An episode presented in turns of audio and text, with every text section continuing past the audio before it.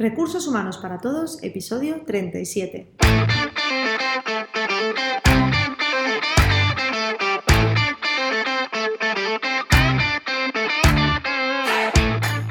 Bienvenida y bienvenido a Recursos Humanos para Todos, tu podcast semanal sobre recursos humanos. Podcast que podrás encontrar en iVoox, Spotify, en iTunes y en nuestra página web sdhumancapital.com, donde también encontrarás más contenido en nuestro blog e información sobre nuestros servicios. Este podcast está pensado para profesionales de recursos humanos, gerentes o jefes de equipo y podrás encontrar técnicas, consejos, ideas, conceptos y noticias sobre la gestión de personas. Eso sí, con un enfoque práctico y aplicable. Hoy voy a compartir con vosotros una entrevista que he realizado a Maribel Álvarez, Talent Management Director de Zurich, eh, una multinacional aseguradora, que eh, ha compartido con nosotros su experiencia dentro de lo que sería la formación, con lo cual hemos hablado sobre estrategias de formación, hemos podido compartir ideas sobre, sobre la formación en la empresa, eh, qué es y para qué nos ayuda, sobre cómo preparar una estrategia de formación cómo han evolucionado las acciones formativas y cómo la tecnología eh, se ha incorporado dentro de esta manera, de esta forma de, realizar formación o acciones formativas. Por último, también hablaremos con ellas sobre indicadores eh, que nos pueden ayudar a medir cómo han sido estas acciones formativas. Espero que disfrutéis. Adelante. Hola, ¿qué tal? Soy Ramoni, eh, soy socia en de Human Capital y hoy tengo el placer de estar acompañada de con Maribel Álvarez, eh, actualmente eh, talent, Management Director, ¿lo he dicho bien, Maribel? Sí, de Zurich. Exacto, sí, buenos días. Muchas gracias. Perfecto, Maribel. comentar un poco que tu trayectoria bueno, pues dentro del mundo de los recursos humanos es muy amplia, que llevas más ya más de 30 años trabajando dentro de este mundo podemos decir que, tienes como dos grandes etapas ¿no? dentro de tu trayectoria profesional. Una más de consultoría, ¿verdad? Estuviste en High Group. Sí. Correcto, y ahí tú lideraste grandes proyectos muy, muy transversales en recursos humanos, ¿es verdad? Sí, en diferentes prácticas y con diferentes Visiones, sí, sí, en múltiples empresas. Muy bien. Después eh, has estado y sigues estando en grandes compañías como Caixa Penedés, en una primera etapa, después has estado en Rico y actualmente, como hemos comentado, en, Zurich. Exacto. Sí, y ahí has estado pues dentro, liderando, dirigiendo las áreas de, talento de la compañía, eh, como selección, formación, desarrollo.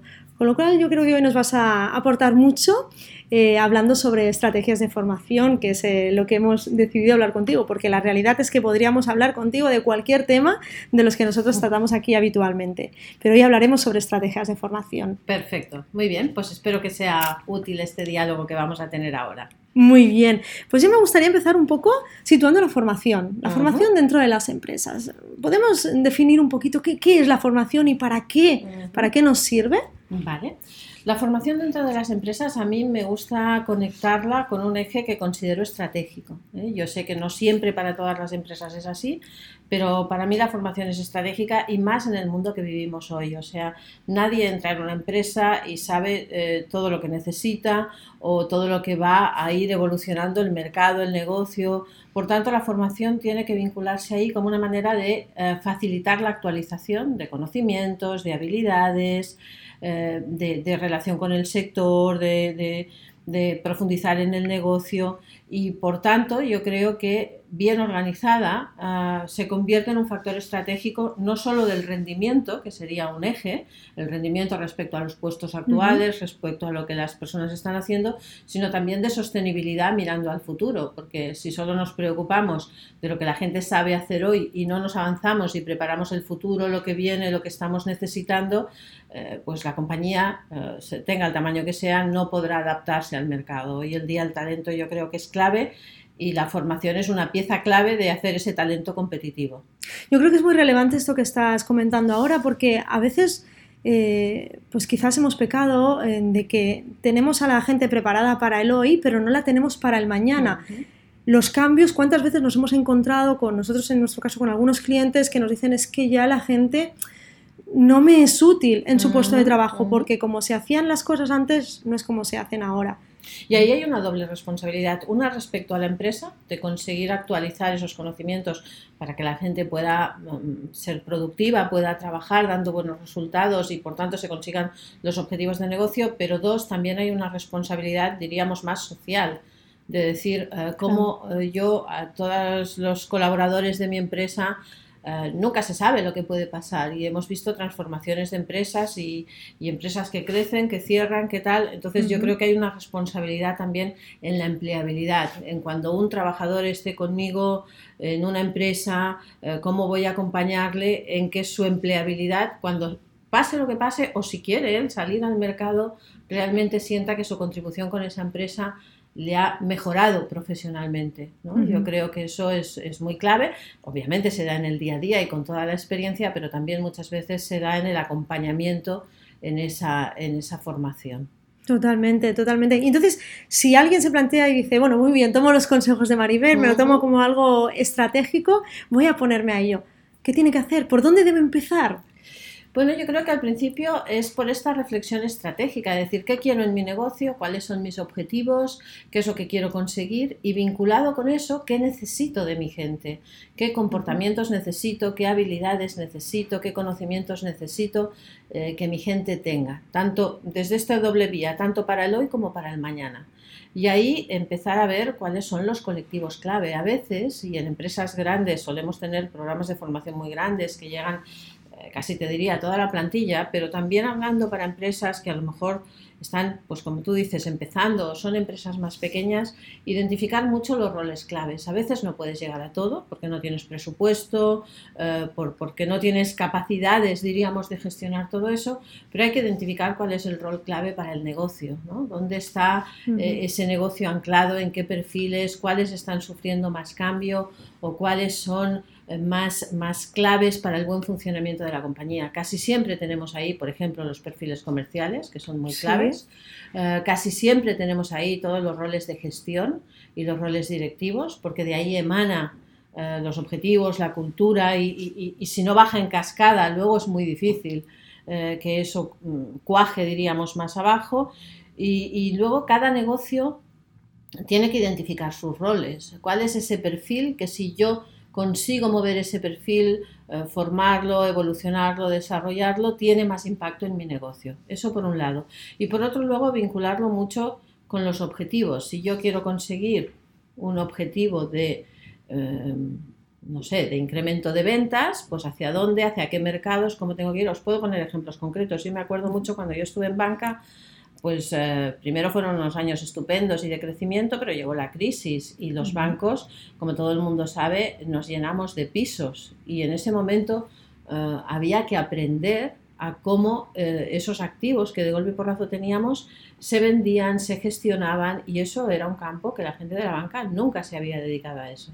Entonces ahí desde prepararnos para eso, entender cómo es la gestión inmobiliaria, pues es algo que sobrevino, pero que tuvimos que acompañarlo, porque realmente había ahí mucha inversión. Entonces, identificar tanto esas cosas claves, esos segmentos clave, como los objetivos de negocio que tienes y acompañarlos. Para eso hay una técnica eh, que nosotros utilizamos mucho, que yo la vengo utilizando en todas las compañías, que es lo que llamamos el árbol de valor. Empezamos por los dos o tres objetivos estratégicos, cuatro, no más, y luego vamos, por eso le llamamos árbol, lo vamos abriendo como para conseguir ese objetivo. Eh, ¿Qué necesito que pase en el negocio? No vamos directamente a la formación, sino vamos, ¿qué necesito que pase en el negocio para conseguir ese objetivo estratégico? Y después, para que ese objetivo de negocio pase, ¿qué necesito que pase en el comportamiento de las personas. Que necesito que sea diferente, que se haga diferente, que se conozca diferente. Y a partir de ahí surge el programa de formación. No, no, no surge como una reflexión de estos de recursos humanos que son muy happy flower y se les ocurre que va a ser interesante hacer no sé qué, sino que surge de eh, esa derivación y por eso es un árbol porque empieza a abrirse desde cuatro objetivos muy básicos a unos objetivos de negocio que suelen ya ser 15 o 20 y ahí ya eh, te vas centrando a dónde necesito que se dé el cambio. Como siempre, los recursos económicos son limitados, por tanto luego tienes que escoger y tienes que escoger en función de, ese impacto donde crees que va a ser eh, más efectivo. Pero para mí siempre, siempre, siempre hay que vincularlo a esos objetivos de negocio porque estamos en formación empresarial, hay que tener los objetivos también de desarrollo de la gente muy presentes, pero al final lo que todos queremos es que la empresa sea sostenible y obtenga los resultados y para eso hay que vincularlo muy al negocio, yo creo. Muy bien, Maribel, porque cuando eh, se define eh, o se hace descender este árbol, eh, esos objetivos estratégicos a acciones concretas de formación, en ese proceso, ¿quién consideras que debe participar? ¿Quién debe involucrarse? Vale, al principio, sobre todo, sobre todo para lo que se va a hacer en formación, necesitas tener mucho el apoyo y el consenso y un poco el, ir en una filosofía conjunta con, el CEO, con el máximo responsable. O sea, si, no conseguimos ese apoyo desde arriba, luego las cosas no, fluyen, luego hay cosas en el día a día que no avanzan. Entonces yo creo que ahí se ha de involucrar desde la alta dirección, sea el CEO, sea el comité de dirección, y luego se han de involucrar un poco los diferentes colectivos. ¿no? Ah, aquí, y, cada vez pasa más, no hay una medida que encaje a todo el mundo. Entonces has de ir en paralelo identificando esos colectivos que son claves con los que puedes hacer programas de formación y también otros colectivos que son tus colectivos de alto potencial o que son colectivos necesidades más específicas. Entonces, en el fondo, en una manera estructurada de identificar las necesidades, que hay muchas herramientas y muchas maneras de hacer, pero yo creo que es algo donde debería participar los diferentes niveles organizativos. Esto hay maneras de hacerlo.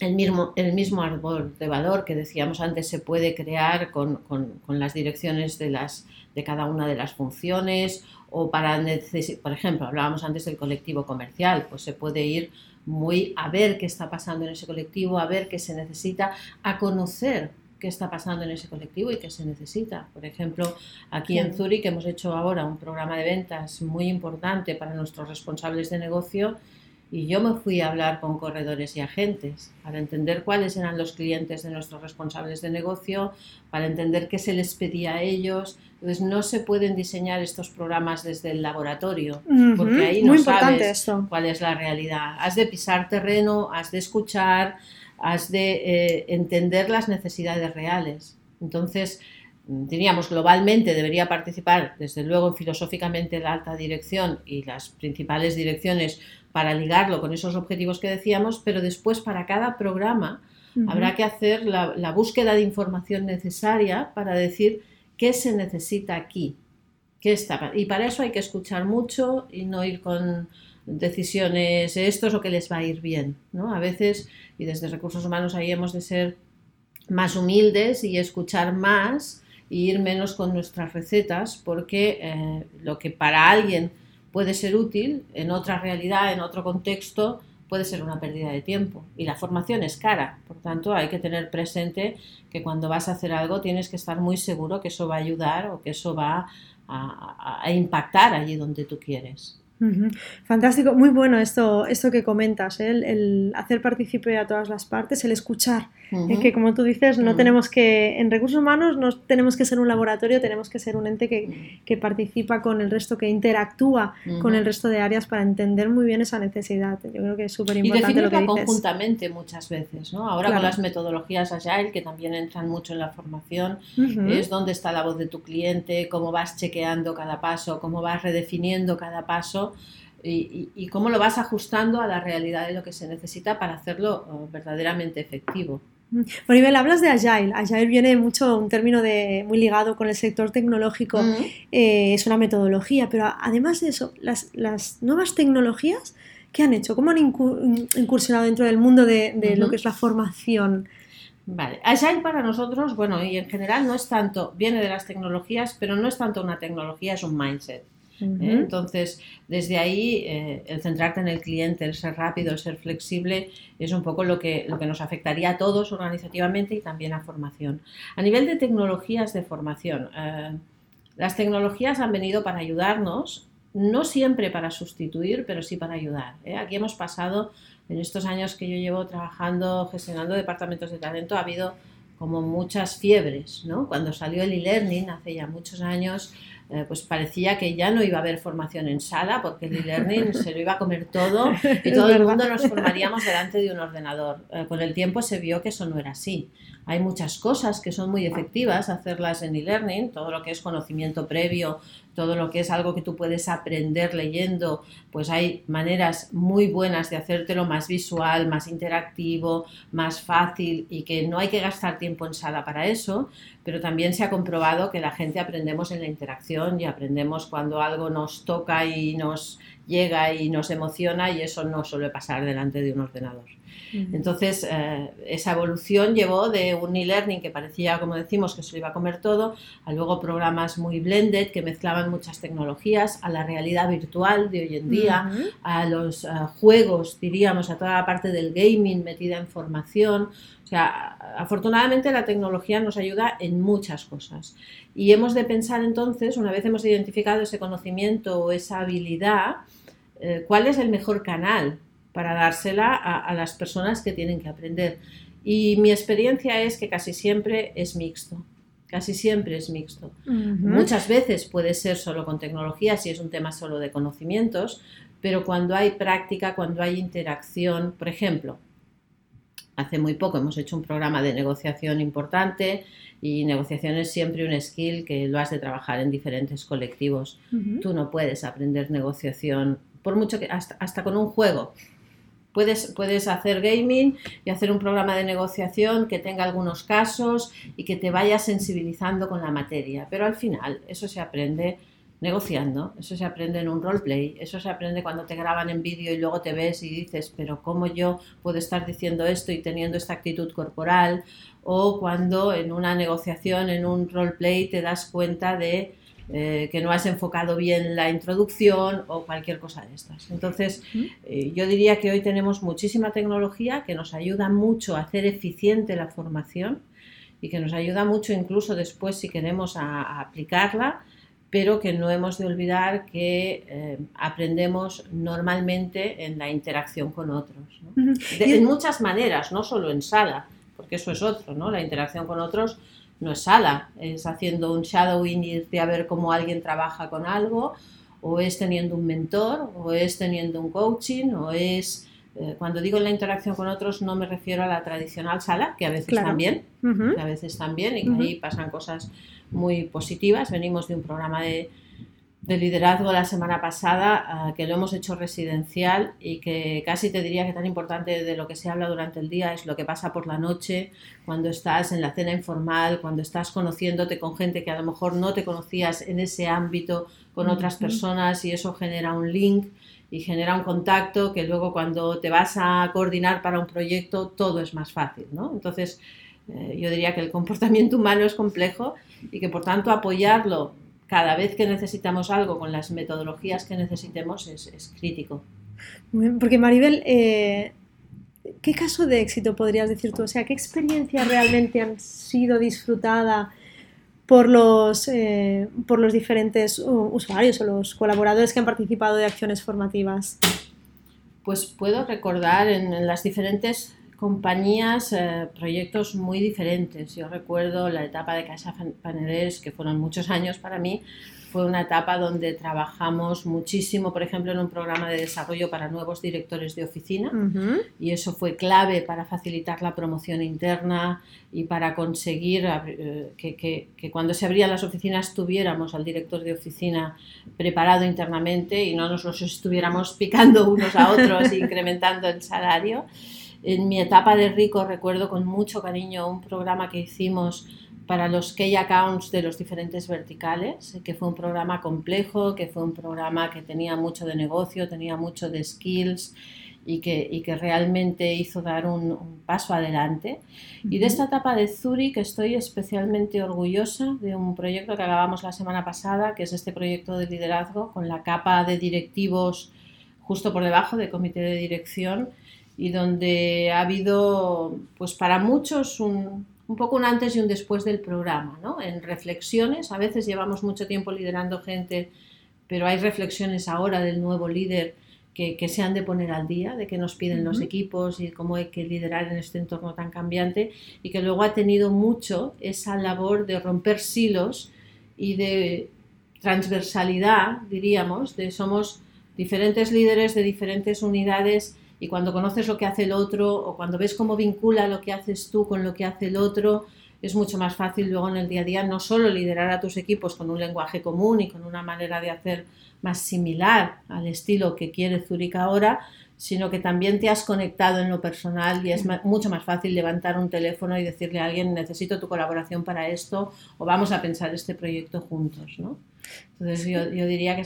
Luego hay hay cosas muy específicas como, como, pues esto que decimos de negociación para eh, determinados momentos, pero, pero yo diría que mm, siempre identificando colectivos clave y acciones clave, em, si están bien pensadas y bien seguidas, porque lo que nos pasa mucho con formación es que eh, luego hay que hacer un seguimiento después de la transferencia, de cómo eso se ha ido al puesto de trabajo, porque no es solo lo que aprendemos individualmente o lo que eh, aprendemos teóricamente, sino al final la formación en la empresa es para que la apliques. Eh, por tanto, lo importante, ya sabemos que no se aplica todo lo que se puede aprender en un programa, pero si cada persona del programa que participa se lleva tres, cuatro, cinco cosas clave que las empieza a aplicar al día siguiente, eh, pues a veces hay reales cambios, ¿no? Y ahora tenemos un programa, por ejemplo, precioso, que a mí me hace mucha ilusión, que lo empezamos la semana que viene, que es con un colectivo de mujeres a las que queremos acelerar el potencial,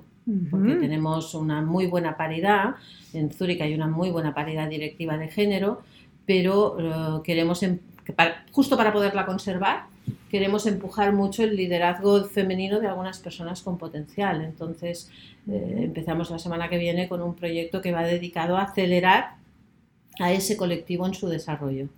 Muy bien, muy bien, porque hay una cosa que has comentado antes y, que retomo ¿no? un poco, eh, porque al final las acciones formativas es que no son solo formación, no son solo lo que se aprende donde sea y por con la herramienta que sea, sino también la experiencia que da, la conexión, los vínculos que genera, o sea que al final la formación nos aporta muchísimo más, mm. yo creo, mm. que lo, de lo que estamos acostumbrados a entender que nos aporta la formación, que es, pues eso, lo que es, pues estoy actualizado en mis conocimientos, eh, me voy a desarrollar, sino que es mucho más amplio a nivel organización. Generas contextos diferentes. Entonces yo creo que cada nueva metodología que va llegando, ¿no? Lo que tú comentabas, ¿eh? el e-learning ya no se va a estar en el aula. Pues sí, se sigue estando en el aula, pero se van cambiando la manera de enseñar. O sea, todo Tranquila, no pasa nada, Maribel. Eso no pasa nada, son cosas que. problemas del directo. Exactamente, son cosas que pasan, así que no te preocupes, ningún problema, ¿no?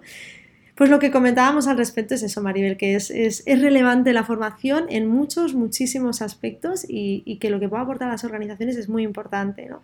Y hoy en día yo creo que hay un tema que no es um, para, para, centrar la responsabilidad donde cae. ¿no? Yo creo que hoy en día la tecnología, decíamos antes, es un gran, gran avance. Eh, a mí me gusta eh, cambiar un poco el enfoque y más que de formación hablar de aprendizaje, ¿no? Y, el aprendizaje pone la responsabilidad en la persona. O sea, obviamente las empresas tenemos que formar y tenemos que dar el contexto para que eso se pueda dar y tenemos que pensar en qué necesitan los profesionales para nuestro negocio para seguir evolucionando.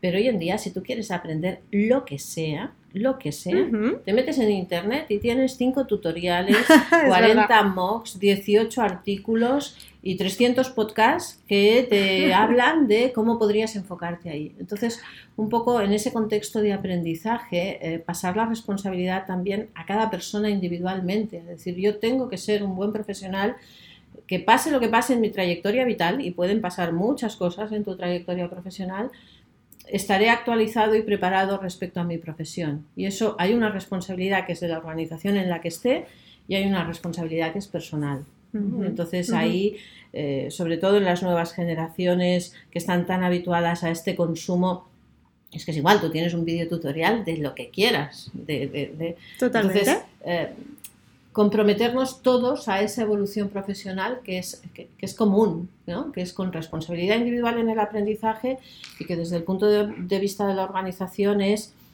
cómo ayudo a que ese aprendizaje sea fácil, ¿no? sea fácil, sea ameno, eh, sea adecuado a lo que yo necesito, ¿no? Pero muchas veces los departamentos de formación ahora ya no son departamentos de formación al uso, sino que una de las cosas, y yo recuerdo en una de las experiencias, una de las cosas que creo que se hizo muy bien es convertirnos en lo que hoy se llama, que es un nombre muy feo, curadores de contenido, pero lo que es cómo busco fuera lo que ya está y es interesante para mi, para mi gente y cómo se lo ordeno y cómo se lo facilito.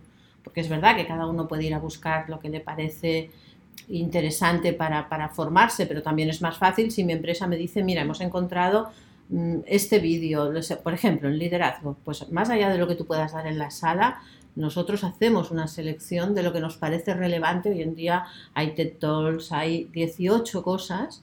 Entonces, eh, lo que hacemos es, os filtramos lo que nos parece más interesante, más coherente con lo que nosotros hemos visto en sala, que os puede ayudar a seguir pensando, y eso lo compartimos en este caso en un SharePoint, por ejemplo. ¿no? Y la gente puede acudir ahí para mantener ese tema como candente. Yo creo que un reto de la formación y del aprendizaje es la continuidad y el seguimiento. ¿no? Y hoy en día la tecnología ahí nos puede ayudar mucho. Cuando hablamos de seguimiento, ¿cómo podemos después, eh, una vez hemos hecho esas acciones formativas, eh, cómo podemos medir después eh, si eso está funcionando, si no, cómo, no, cómo nos va como negocio? Ahí está lo típico de cómo medimos el ROI de la formación. Esa es la clave y eso es. Y yo con eso os diría, se puede medir, yo lo he medido en algunos programas. Eh, pero también tenemos que ser humildes y decir, eh, no siempre se puede medir el ROI de la formación. Tú puedes medir la satisfacción, eso siempre, puedes medir el aprendizaje, eso siempre. Eh, medir ya que se transfiere al puesto lo puedes hacer, pero es un poquito más difícil. Y luego medir el ROI se puede hacer, yo lo he hecho en algunos proyectos, eh, pero también hay que ser humildes y no siempre se puede. Lo que pasa es que hay un tema de largo plazo y hay un tema de trazabilidad. Um, medidas desde, por ejemplo, nosotros ahora en un programa comercial, pues una de las medidas es que después del programa nos vamos a territorio, en este caso es para comerciales, nos vamos a territorio y vemos lo que se está aplicando y hacemos reuniones de seguimiento de eh, esta metodología que os dimos, esto qué tal, os está sirviendo, nos está sirviendo, lo aplicáis, no lo aplicáis y hacemos reuniones de seguimiento que además a ellos les sirven de compartir los aprendizajes, porque cada uno ha cogido un trozo, ha aplicado un trozo de lo que le ha parecido, pero en esas reuniones de puesta en común realmente son muy enriquecedoras. Y ahí nosotros, por ejemplo, de ese programa, tenemos una toma de tierra clarísima de si está sirviendo o no, si lo están utilizando o no, quién lo está utilizando y quién no. Quiero decir que un seguimiento posterior, que no siempre lo puedes hacer, lo puedes hacer en programas de mucho valor y donde ha habido una inversión y donde tú quieres comprobar eso y además quieres seguir acompañando, por tanto necesitas saber qué les ha funcionado y qué no pues en ese programa lo hemos tenido. Lo hemos tenido mm, en épocas posteriores en banca. Eh, tú podías eh, claramente lanzar un producto acompañado por formación y comparar eh, las ventas y comparar lo que había pasado con ese producto cuando lo acompañabas con formación y cuando no lo acompañabas con formación. O sea, maneras de medir tenemos. Con, con, el programa que os decía de los Key Account Manager, tú puedes medir luego eh, si es un programa donde, por ejemplo, toda la fase de oferta y contratación es muy larga, si se ha podido reducir. Con un programa de negociación tú puedes ver, de hecho hay programas de negociación que, luego te piden, dime dónde lo has aplicado, cuáles son los ahorros que has conseguido. O sea, se puede hacer. Eh, a veces no hay que matar moscas a cañonazo. O sea, a veces gastamos más tiempo pensando cómo lo vamos a medir que en lo que vamos a hacer, ¿no? Pero, pero sí se puede hacer y a veces las traducciones a, ROI eh, son muy claras en determinados programas. Pero yo diría que la formación va más allá de eso porque tiene que ver, y, hoy en día eso es muy importante, los millennials, que ahora ya no están de moda, ¿eh? ya son la generación Z. Lo siento por ¿eh? los millennials, habéis pasado de moda. ahora ya vienen los siguientes. Pero, pero es verdad que para ellos es muy claro. O sea, quieren trabajar, en y creo que hacen muy bien, en una empresa con propósito, con sentido, que me cuide como empleado, que me dé formación, que acompañe mi trayectoria y son muy exigentes en eso. Entonces, en este aspecto ya no es solo cómo mido, que lo puedo hacer, cada acción formativa y su beneficio, sino cómo construyo un mejor espacio para trabajar. Entonces, y cómo hago que eh, la gente quiera venir a trabajar aquí, se sienta que hemos acompañado su trayectoria, se sienta eh, diríamos, potenciado en sus capacidades. Y luego uno estará 3, 5, 10 años o 25, da igual. Eso es trayectoria profesional y cada uno tiene la suya. Pero yo creo que es muy importante que cuando tú te vas de una organización, esa organización te haya dejado sello. Te haya aportado cosas profesionalmente y tú tengas un buen recuerdo y hayas sido el mejor profesional cuando has estado allí. Y ahí tiene mucho que ver eh, con, con cosas como hoy se miden, ¿no? El NPS, que mide la satisfacción de los empleados, o, o estudios externos como puede ser el Top Employer, o la propia rotación que tú tienes, ¿no? Hay una parte de rotación que es sana y que es normal y que a día de hoy es, lógica, pero hay una parte del engagement, del compromiso de los empleados que tiene mucho que ver con cómo ellos sienten el equilibrio entre el dar y el recibir, ¿no? Cómo lo que yo doy como persona que trabaja en una organización de compromiso, de tiempo, de cabeza, de recursos, de lo que sea, siento que está en balance con lo que la organización me da a mí como profesional, como contexto laboral, como apoyo a mi desarrollo. Entonces yo creo que si desbalanceamos eso, eh, no nos podemos extrañar luego de que eh, la gente se vaya o que no tenga buenas experiencias laborales. ¿no? Yo creo que es un compromiso eh, básico y que, y que nada de lo de recursos humanos tiene una repercusión, yo hago esto hoy y tiene una repercusión mañana. Todos, y en talento especialmente, trabajamos para el medio plazo. Correcto. Tenemos que tener una mirada en el corto, pero tenemos que tener una mirada en el medio y si es posible en el largo. Entonces, eh, hay que, hay- ahí hay que tener resiliencia, que se dice ahora, ¿no? Para, eh, y si la medida no se ve ahora, se verá. Y yo que he estado mm, tiempo en las organizaciones, tengo la profunda convicción, porque además lo he comprobado, de que cuando en talento se trabaja bien, en recursos humanos se generan esos contextos, la organización mejora sin duda, sin duda. Al final la organización, como siempre decimos, somos las personas, ¿no? Claro. Y si no cuidamos de ellas, si no hacemos que se sientan cómodas, que se sientan acompañadas, como bien decías, la gente se nos va. El Totalmente. talento se nos marcha. ¿Se nos va o, o- o se, nos queda fastidiado? ¿Qué es O sea, peor? sí, exacto. Que hablábamos si el otro se día nos de... queda fastidiado es mucho peor que se Claro, nos vaya. claro, de la ausencia presente que es peor. Exacto, eso es mucho peor. Sí, ¿no? Entonces, sí, sí. Ese, ese equilibrio entre el dar y el recibir, ese, ese pensar que necesitas y te lo doy, y no por buenismo, sino porque es lo que necesita el negocio y lo que tú necesitas como profesional. ¿no? Y es desde ahí, desde donde yo creo que tenemos una labor que, que a mí me parece muy bonita. Muy bien. Maribel, yo creo que nos ha quedado clarísimo la relevancia de, de la formación, de definir estrategias formativas, independientemente de cuál sea el tamaño de nuestra organización. Mm. Siempre tenemos, debemos tener una estrategia relacionada con el desarrollo, con la formación de las personas que forman parte de, de nuestras compañías, ¿no, Maribel? Y de a dónde va nuestro negocio. ¿no? Exacto. a dónde va nuestro negocio y, y- y nuestro negocio y nuestra empresa será tan buena como sean las personas que tenemos en ellas trabajando, ni más Mm. ni menos. Muy bien, muy cierto. Bueno, Maribel, pues muchísimas gracias de A verdad vosotros. por habernos acompañado eh, y por habernos dedicado eh, el tiempo hoy. Así que muchas gracias. Hasta pronto. Y hasta aquí nuestro episodio de Recursos Humanos para Todos. Espero que hayáis disfrutado de esta entrevista con Maribel, que hayáis podido tomar nota de algunos de sus consejos, de algunas de sus experiencias sobre estrategias de formación. Os invito a que os pongáis en contacto con nosotros, nos deis vuestra opinión y nos sugiráis temas o preguntas concretas.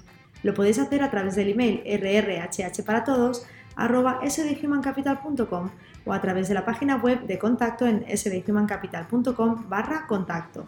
Si el contenido de este podcast te gusta, no te olvides de suscribirte, darnos 5 estrellas en iTunes y me gusta en iVoox y Spotify. Igualmente recuerda que puedes encontrar más contenidos, noticias y recursos en nuestra página web corporativa sdhumancapital.com. Muchas gracias por todo, por tu tiempo, por tu atención, por tu interés en estos temas sobre gestión de personas. Nos escuchamos en el próximo episodio. Hasta entonces, feliz semana.